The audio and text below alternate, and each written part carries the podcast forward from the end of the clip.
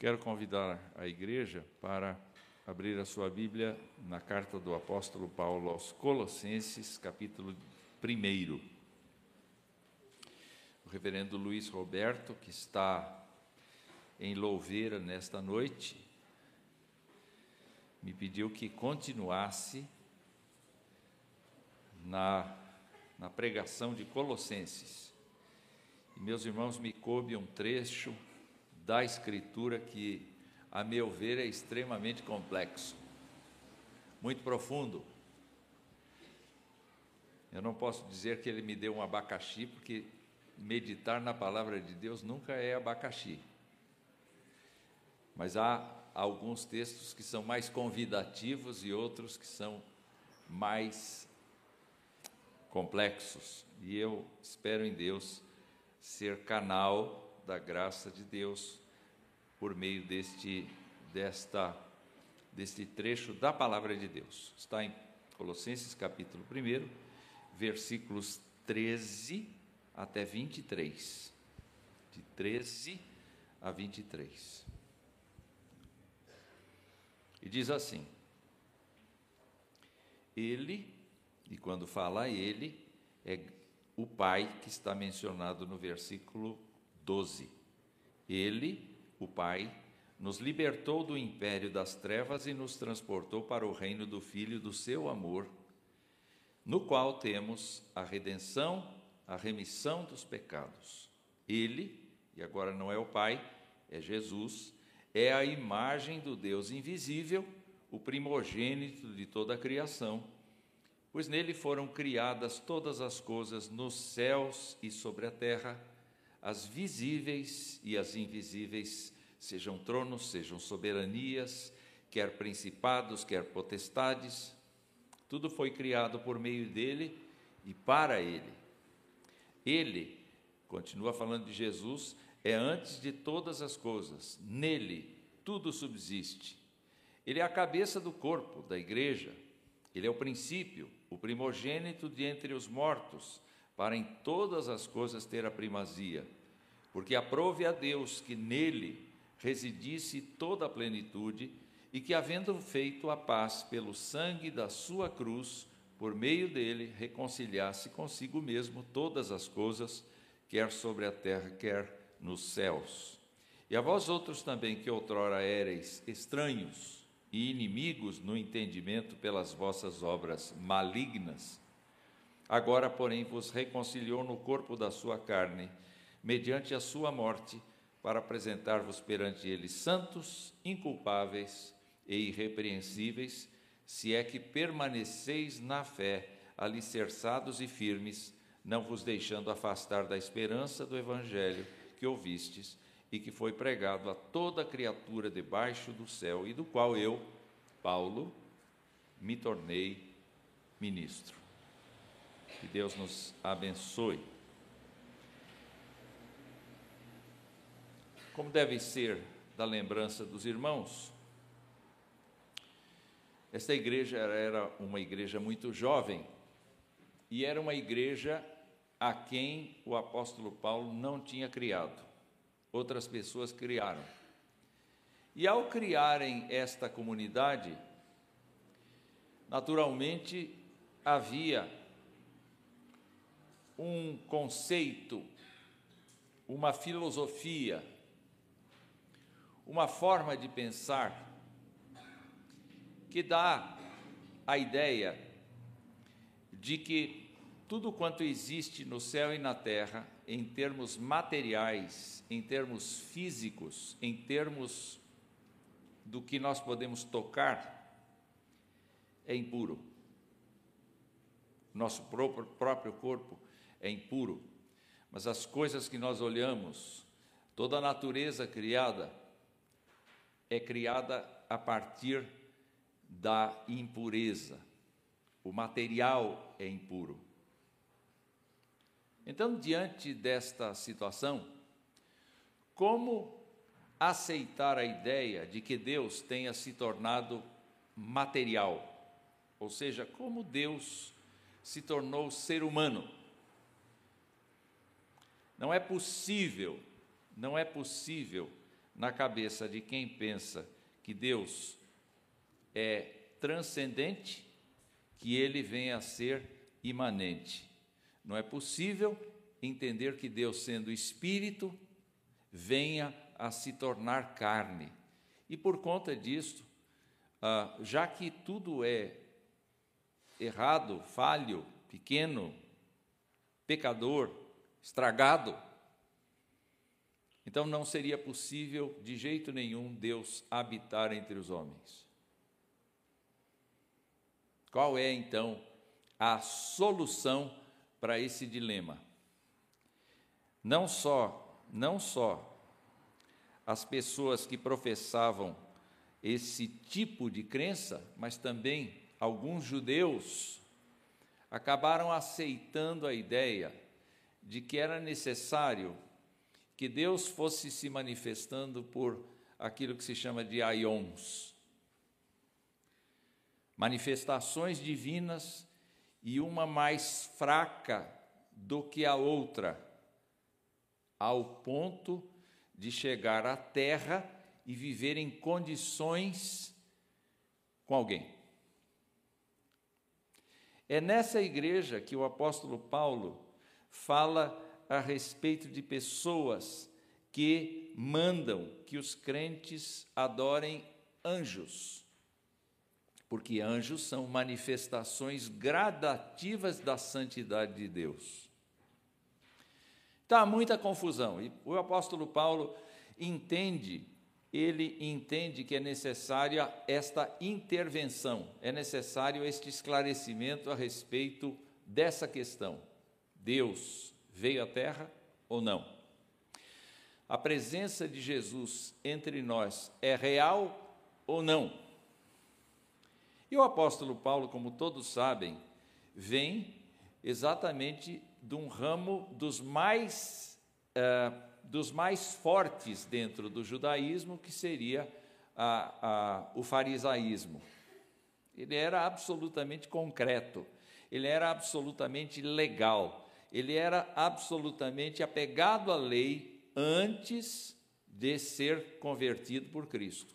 Mas agora ele que não admitia de jeito nenhum que Deus subsistisse em mais de uma pessoa, de repente é o defensor desta tese. De repente é aquele que recebeu a revelação de Jesus Cristo de uma forma muito mais ampla do que normalmente nós comentamos. Muito mais ampla do que normalmente nós lembramos. Nós nos lembramos muito que Cristo morreu na cruz em nosso lugar, para nos perdoar os pecados e nos fazer novas criaturas. Mas o apóstolo Paulo apresenta aqui um Cristo que ao mesmo tempo, ao mesmo tempo é divino e ao mesmo tempo é humano. Ou seja, ele é espírito e ao mesmo tempo ele é material ele é físico, é um ser histórico inserido na história. Então ele começa a falar de coisas absolutamente amplas e complexas.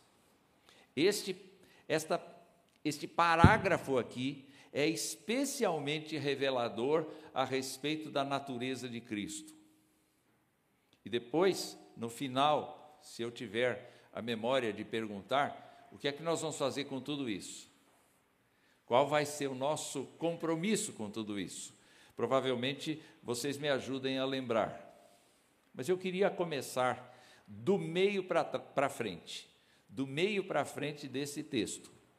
E, naturalmente, uh, começar recordando a ligação que Cristo tem, que Jesus Cristo tem com a natureza. Com a natureza. O texto do versículo 15 vai nos dizer que Cristo é a imagem do Deus invisível. Na linguagem do escritor aos Hebreus, Jesus é a expressão exata do ser de Deus. Isso significa que Jesus Cristo é tão Deus quanto o próprio Pai. É tão Deus quanto o Espírito Santo. É tão Deus nos atributos e em todas as condições físicas e de existência e de virtudes e de atributos. Mas quando Paulo começa a trabalhar a ideia de que ele é primogênito de toda a criação, não está dizendo que ele foi criado um dia. Está dizendo que ele é aquele, do mesmo jeito que no Antigo Testamento se tinha a ideia de primogênito, é aquele que responde na ausência do pai. Vocês se lembram claramente que Deus, quando disse: Olha, todo aquele que abre a madre da mãe vai ser consagrado ao Senhor. Esta é a ideia para nós entendermos o significado da pessoa de Jesus. O escritor aos Hebreus vai dizer: não existe anjo nenhum que seja tão grande quanto Jesus Cristo. Não existe ser criado que seja tão grande quanto Jesus Cristo.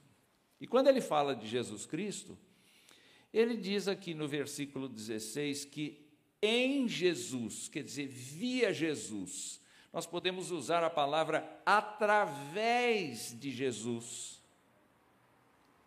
Com nenhum ser humano a gente pode fazer isso, não é? Mas com Jesus a gente pode. Em Jesus foram criadas todas as coisas. O que é que Paulo está dizendo? Paulo está dizendo que não importa o quanto nós enxerguemos da natureza, às vezes, quando o dia está bem limpo, a gente consegue enxergar até 20 quilômetros com o olho nu. Quem já passou pela estrada do Itu em dia limpo, quando chega naquele alto, a gente enxerga diversas cidades e elas estão bem longe.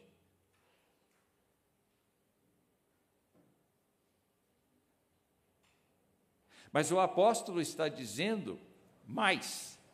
Porque ele está, é, ele está significando aqui que aquilo que a gente enxerga na terra e aquilo que a gente não enxerga na terra, por ser minúsculo demais, aquilo que a gente enxerga do céu, do firmamento, e aquilo que a gente não enxerga, porque os nossos olhos não são competentes para enxergar, passaram pela mão de Jesus. Que isso significa para nós? Mesmo que Jesus tenha vindo à terra e tenha, como homem, aprendido a obedecer, como diz Hebreus, ele veio inteiramente Deus e consciente de todas as coisas que fez. E é encantador a gente ver como Jesus Cristo quebrou as leis que ele mesmo pôs. Andou sobre as águas, não é? Ressuscitou mortos, curou enfermos de nascença, fez coisas que nenhum de nós se aventuraria a fazer. Pegou uma pessoa de quatro dias na sepultura e trouxe de volta. Quer dizer, por que, que ele tem tanta autoridade assim?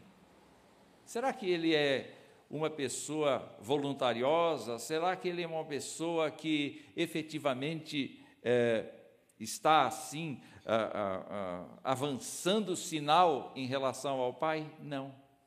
Na verdade, quando Jesus está fazendo estes sinais, é para que se creia que ele é o Filho de Deus, para que as pessoas percebam que ele não é um homem normal, é um homem sobre-humano no sentido de não ter pecado, mas é Deus encarnado. E quando a palavra de Deus fala, fala de coisas que são materiais, e agora vai falar de coisas que não são materiais. Se você olhar aqui, desculpa, eu estou batendo aqui sem querer. É, se vocês olharem aqui, o versículo 16 vai dizer que Cristo, em Cristo foram criadas as coisas visíveis e invisíveis, e aqui ele cita quais são estas coisas: tronos, soberanias, principados e potestades. Ou seja, o mundo natural e o mundo espiritual, o universo material e o universo espiritual. Anjos passaram pela mão de Cristo. A concepção de como seriam os anjos, de quais categorias existiriam, de como eles serviriam no trono, de como eles seriam ah, como eles ajudariam os seres humanos, porque Hebreus diz que eles são espíritos ministradores a favor dos crentes. Tudo isso foi concebido no conselho da Trindade e Cristo é o mediador destas coisas. Então, quando eu estou lidando e quando Jesus Cristo diz assim: Tudo quanto pedirdes ao Pai em meu nome, você tem que se lembrar que dizer em nome de Jesus, você não está falando em nome do seu Salvador meramente, mas você está falando em nome do mediador e criador e sustentador de todas as coisas que existem, que existiram e que existirão. Usar o nome de Jesus Cristo em vão é usá-lo como negativamente como se usava no Antigo Testamento o nome de de Deus Elohim, Yahvé. O apóstolo Paulo, então, está desmistificando essa ideia de que Jesus Cristo seria alguém que recebeu um poder para fazer todas essas coisas que fez, e na hora da cruz, essa, esse poder se retira dele e morre meramente um homem. Não. Quem morreu ali foi o Filho de Deus. E a morte do Filho de Deus era algo que se tornava necessário para que se resgatasse todas as coisas. É muito interessante olhar para o texto e verificar que Jesus Cristo é eterno que Jesus Cristo é o mediador de todas estas coisas. O versículo 17, Paulo vai afirmar que ele é antes de todas as coisas, ele é eterno previamente, ele não tem começo, ele não tem meio, ele não tem fim. E nele tudo subsiste. Eu não sei como, mas você está vivo porque Jesus quer.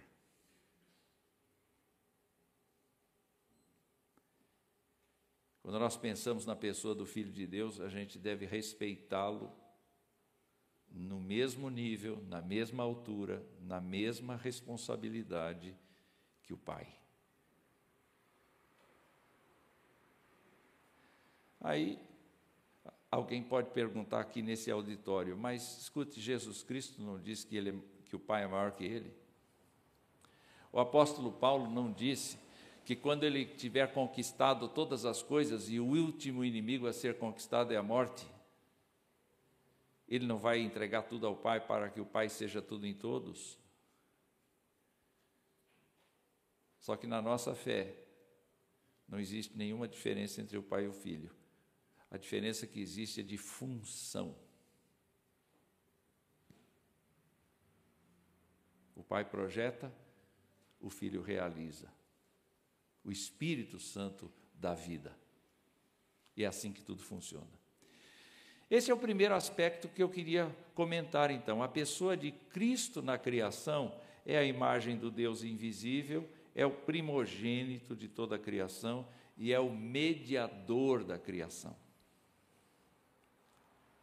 Vou falar uma coisa pequena aqui, mas quando a gente destrói a natureza, a gente difama o nome de Jesus.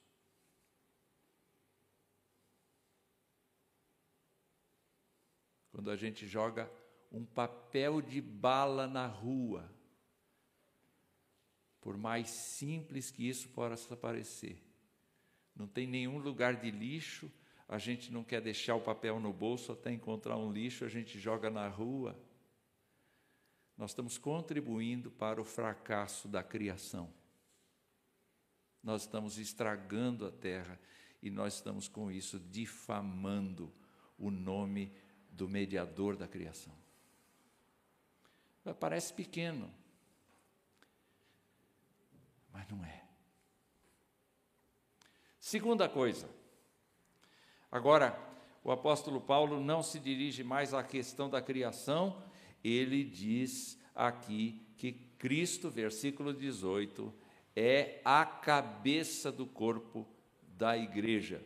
Ele é o princípio, o primogênito entre os mortos, para em todas as coisas ter a primazia, porque aprove a Deus que nele residisse toda a plenitude, que, havendo feito a paz pelo sangue da sua cruz, por meio dele, reconciliasse consigo mesmo todas as coisas, quer sobre a terra, quer nos céus. Eu fico pensando, meus irmãos, que muitas vezes, pelo fato de nós termos oficiais, pastores na igreja local, e pelo fato da gente exigir que a igreja fale amém, como eu fiz hoje. Amém, irmãos? Amém. Não é? Eu fiz isso, não fiz? É, praticamente eu forcei vocês a falarem amém, sem que vocês estivessem predispostos para isso. Quer dizer, esta manipulação não é legítima. Nenhum líder religioso pode arbitrar para si a posse da igreja. A igreja não é de ninguém. A igreja não é do grande líder, do televisivo líder. A igreja não é do pequeno pastor, do simples pastor da igreja local. A igreja não é de nenhum presbítero. A igreja não é dos homens, não é das mulheres. O líder é o mediador de todas as coisas. O chefe da igreja, o mentor da igreja, o dono da igreja é o Cristo. E o apóstolo Paulo usa com felicidade essa figura de corpo de Cristo. Ele tem outras outras imagens, mas ele usa essa com muita frequência. E a palavra de Deus nos diz que Cristo é o princípio Cristo é o princípio, ele é cabeça do corpo. Ele é aquele que separa pessoas para liderarem a igreja. Ele é aquele que determina o encaminhamento da igreja. Com o auxílio do Espírito Santo, ele reparte dons de liderança às pessoas. O capítulo 4 de Efésios diz que ele concedeu dons de apóstolos, profetas, eh, evangelistas, pastores e mestres, com vistas ao aperfeiçoamento de todos, para que todos desempenhem o seu serviço. Ou seja, a, a figura que se tem é a mesma que Jesus ensinou aos seus discípulos: o maior entre vós seja o que vos serve. E ele disse: Eu não vim para ser servido, mas para servir e dar a vida em resgate de muitos. O apóstolo Paulo, então, ao dizer que Cristo é o Senhor da igreja, está determinando que nenhum líder tem o direito de transtornar o caminho dos crentes. Nenhum líder tem o direito de ensinar doutrina falsa. Nenhum líder tem o direito de manipular crente. O crente tem que ser crítico em relação a quem o manipula. Se a população inteira é manipulada pelas falas dos dirigentes nacionais, o crente não é manipulado por isso. O crente analisa cada uma das coisas e julga cada uma das coisas. O apóstolo Paulo diz que o crente tem a mente de Cristo.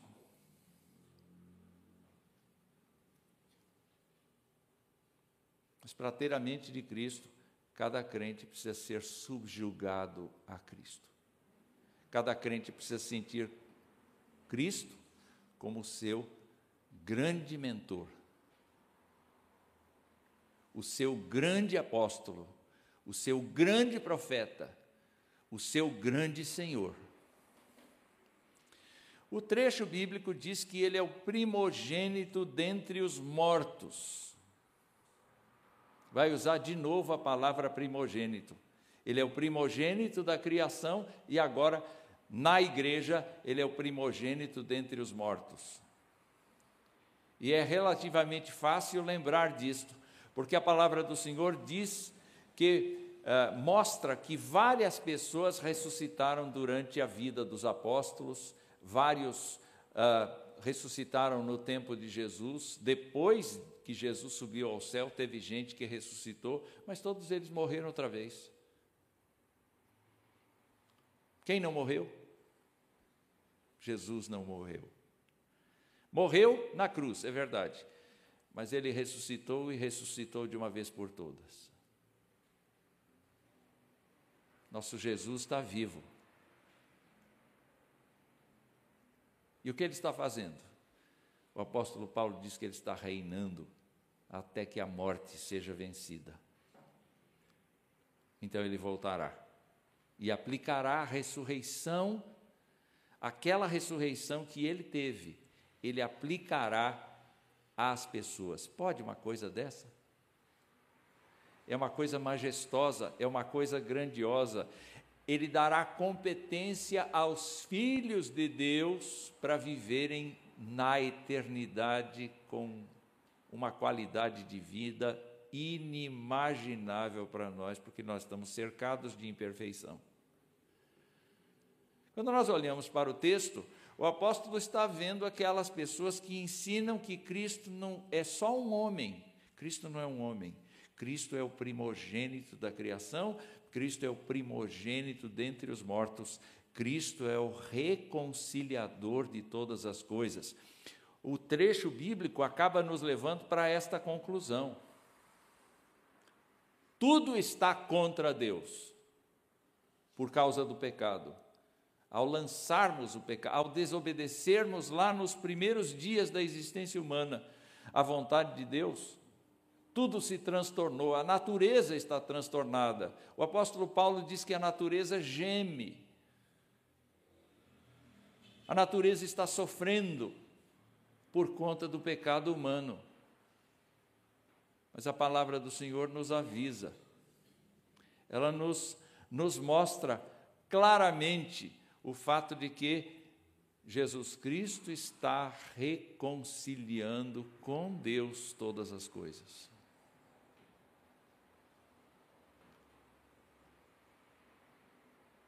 O apóstolo Pedro, vai usar a expressão de que esses céus e esta terra vão terminar em fogo. Não vai ser possível essa natureza, do jeito que está, continuar na presença de Deus, ela terá que ser absolutamente renovada. A palavra de Deus lança luzes a respeito dessa questão. Mas, meus irmãos amados, faz parte do projeto divino que nós tenhamos sido reconciliados. Cada um foi reconciliado com o Senhor num certo dia da sua vida. No exato dia em que creu em Jesus Cristo como seu Senhor e Salvador, esta pessoa que creu, que confessou a Jesus Cristo, foi reconciliada. Nós lemos hoje que a intimidade do Senhor é para os que o temem. Quem é que é íntimo do Senhor. Todo aquele que, tendo recebido a Cristo como seu Senhor e Salvador, entrou no Santo dos Santos e vive com Ele. Então, a palavra do Senhor nos convida a pensar no fato de que Cristo fez a paz pelo sangue da sua cruz e, por meio dele, reconciliou consigo mesmo todas as coisas, quer sobre a terra, quer nos céus. Eu não consigo entender como é que como é que a nossa galáxia foi foi é, reconciliada com Deus mediante a morte na cruz. Mas você pode imaginar o efeito da morte na cruz. Não foi meramente uma execução de homem. Você pode imaginar os efeitos da morte de Jesus Cristo? Aí vem a pergunta do começo: qual era mesmo? Qual era? O que, é que nós fazemos com isso? Não é assim? É mais ou menos essa a pergunta? O que, é que nós fazemos com isso? Muito bem, eu lhes digo, o apóstolo Paulo está dizendo àqueles crentes que há uma coisa que ah, nos afeta diretamente. Nós sabemos que Cristo é o mediador da criação, nós sabemos que Cristo é o cabeça da igreja, que Ele é o mediador da igreja, mas agora nós temos que prestar atenção na, no processo pelo qual Deus nos reconciliou. E nós vamos voltar para o começo. O texto diz: Ele, Ele, o Pai, nos libertou do império das trevas. Quero falar um pouco a respeito do império das trevas. A gente não tem muita sensibilidade a respeito do império das trevas. Ou, vamos chamar de hostes espirituais da maldade. O apóstolo Paulo, quando fala desse, desse império, fala uh, que os humanos têm a sua consciência absolutamente cauterizada. Eles não conseguem imaginar que são guiados pelas hostes espirituais da maldade. Eles não têm a consciência de que eles são rebeldes a Deus, não apenas por por situação própria, mas eles são rebeldes diante de Deus, porque eles são levados pelo príncipe deste mundo. Eles são levados pelo curso deste mundo, pela forma como a sociedade pensa. A sociedade está a caminho de acatar todas as ordens das hostes espirituais da maldade. A sociedade está banhada da maldade. E isso não sou eu que digo, nem os jornais, mas é a Escritura Sagrada que diz. E a palavra de Deus diz que no oposto disso existe o reino de Cristo, que é chamado de reino do Filho do seu amor. Que lugar é esse? O apóstolo Paulo diz que esse lugar é o domínio de Cristo. Esse lugar é o de pessoas que foram seladas pelo Espírito Santo de Deus. Esse lugar é o de pessoas que foram assentadas com Cristo, ressuscitadas com Cristo e assentadas com Cristo nos lugares espirituais, nos lugares celestiais. Quando nós falamos de pessoa salva, não é de pessoa perdoada meramente, mas é de pessoa adotada, é de pessoa que tem o seu nome registrado no livro da vida, é de pessoa sustentada pela obra de Deus, é de pessoa lavada pelo sangue de Jesus, é de pessoa que não está numa redoma de vidro, mas está absolutamente preservada, predestinada para ser segundo a imagem de Cristo. Se vocês ficam pensando, como é grande, como é vasta a obra de Cristo como mediador da criação. A criação é tão grande. Vocês devem pensar no fato de que Cristo é mediador da igreja, mediador dos salvos, mediador dos, dos que foram lavados, mediador, e isto é muito grande. Isto é majestoso. Uma pessoa que efetivamente tem a convicção de que Cristo a perdoou, jamais deveria, jamais deveria se entregar ao, ao, ao pecado. O apóstolo Paulo fala disso em Romanos 6. Ele diz: Olha, não entreguem os seus membros ao pecado, nem deixem que o pecado tome conta de vocês. Todos nós deveríamos ter forças espirituais suficientes para não ter vícios, para não ter hábitos nocivos a ninguém. Todos nós deveríamos ter poder do alto para sermos corajosos, valentes, para falar do nome de Jesus Cristo, todos nós teríamos forças para cantar alegremente que Ele nos libertou, nós seríamos luz para as nações, nós seríamos sal da terra, nós seríamos pessoas encantadoramente poderosas e perseguidas, porque ninguém nos entenderia.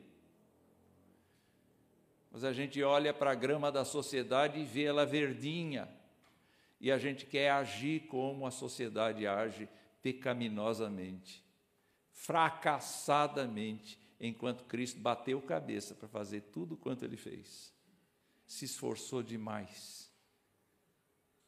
Meus irmãos, o apóstolo diz que o Pai nos libertou do império das trevas.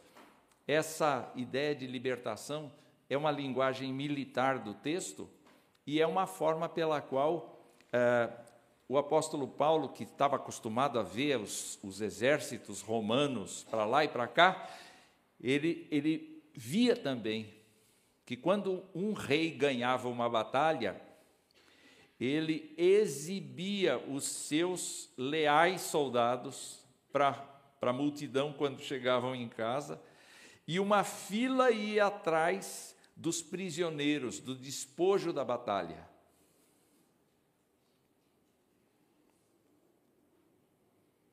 No nosso caso, Cristo vai à frente. Cristo é o grande herói. Cristo é o Salvador. Não foram os anjos que nos salvaram, foi Jesus Cristo que morreu na cruz e nos salvou. Ele vai à frente do seu exército. Mas não é só isso. A Bíblia mostra que todos nós somos exibidos. Exibidos. Uh, nós temos uma nuvem de testemunhas a nos rodear. Nós somos mostrados a palavra de Deus diz que quando um ser humano se arrepende, o céu dá pulos de alegria, o céu se regozija por causa desta conversão. Quantas vezes a gente deixa, de, deixa o céu triste, porque a gente está na chance de contar para a pessoa que Jesus Cristo a amou e se entregou por ela, e a gente se recusa e não faz isso, a gente fica quieto, a gente omite essa informação. A gente não vai salvar ninguém, mas o Espírito Santo vai. Quantas vezes, eventualmente, a gente deixou de dar essa palavra de poder para as pessoas? O fato é que é, é muito interessante. Todo crente, não precisa ter faculdade nem nada, todo crente, todo crente, pela ação divina, foi arrancado do inferno. Você estava lá, nem tinha consciência que estava, só que Jesus Cristo chutou a porta do inferno, invadiu a porta, pegou você no colo e te tirou de lá. E te colocou no reino de seu filho.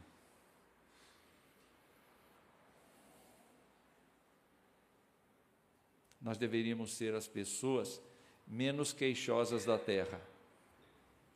Nós deveríamos ser as pessoas menos. É, é, é, como é que eu vou dizer?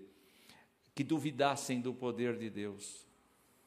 Nós deveríamos ser as pessoas mais alegres da terra, mesmo com dor, mesmo com sofrimento pessoal, mesmo com traumas, mesmo com lutas. Nós deveríamos ser as pessoas que todos os dias poderiam dizer: Senhor, te dou graças, porque eu fui libertado do império das trevas e eu fui trazido para o reino de Jesus Cristo por tua ação, por tua misericórdia, por tua graça, por tuas bênçãos.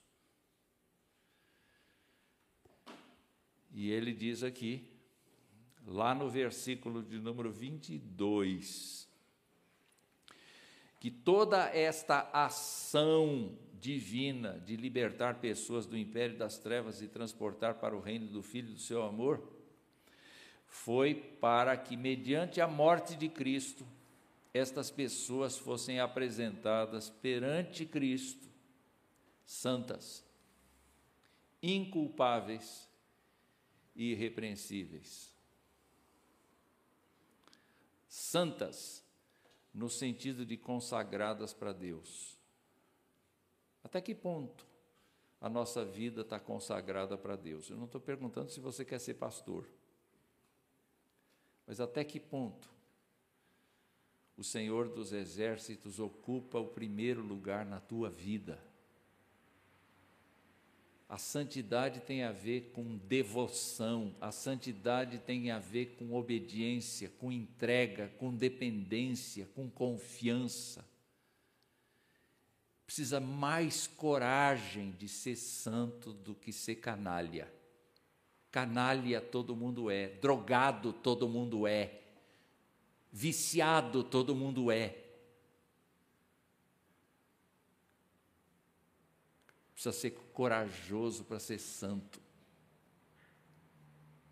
E, na verdade, o objetivo de Cristo ao nos transportar do lugar ignorante, ignóbil que nós estávamos, para o reino do Filho do seu amor, foi exatamente o fato de que agora nós temos pessoas lutadoras pela causa de Cristo, pessoas que dão o sangue, que dão a vida, pessoas que dão a capacidade, pessoas que dão os sentimentos, pessoas que entregam a sua, a sua existência, os seus planos para Deus. Pessoas que não podem ser achadas diante de Deus com culpa. Pessoas que se arrependem dos seus erros e que por isso se tornam pessoas irrepreensíveis. O apóstolo Paulo, quando falava com aqueles crentes, pensava na grandeza de Cristo. E pensava na grandeza da obra de Cristo por nós.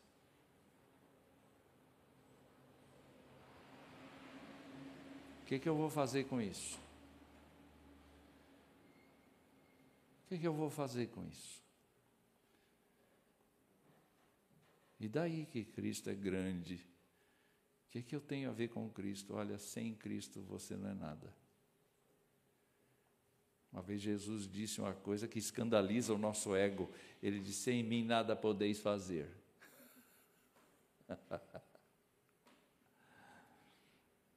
Não dá para fazer nada sem Cristo.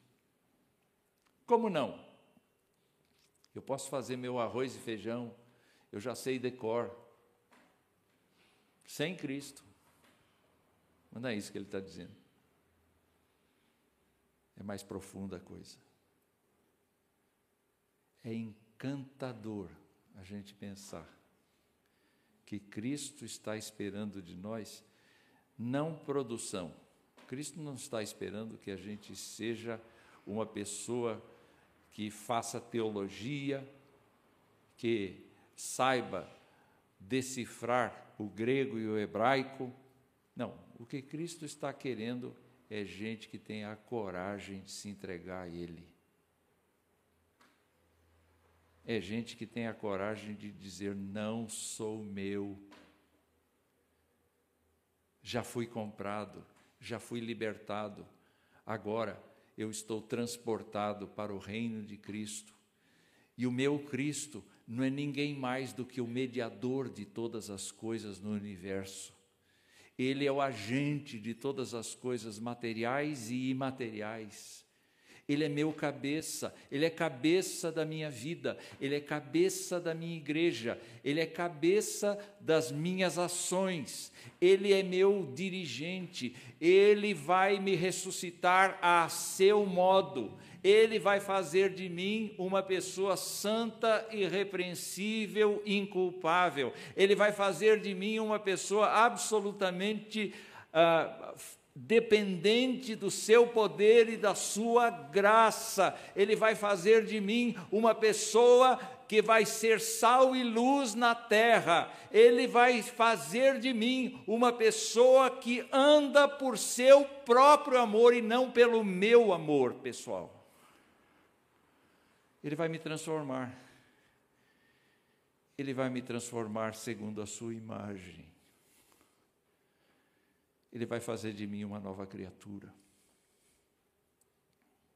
Ele vai fazer de mim, porque isto é parte do imenso plano de Deus para a vida.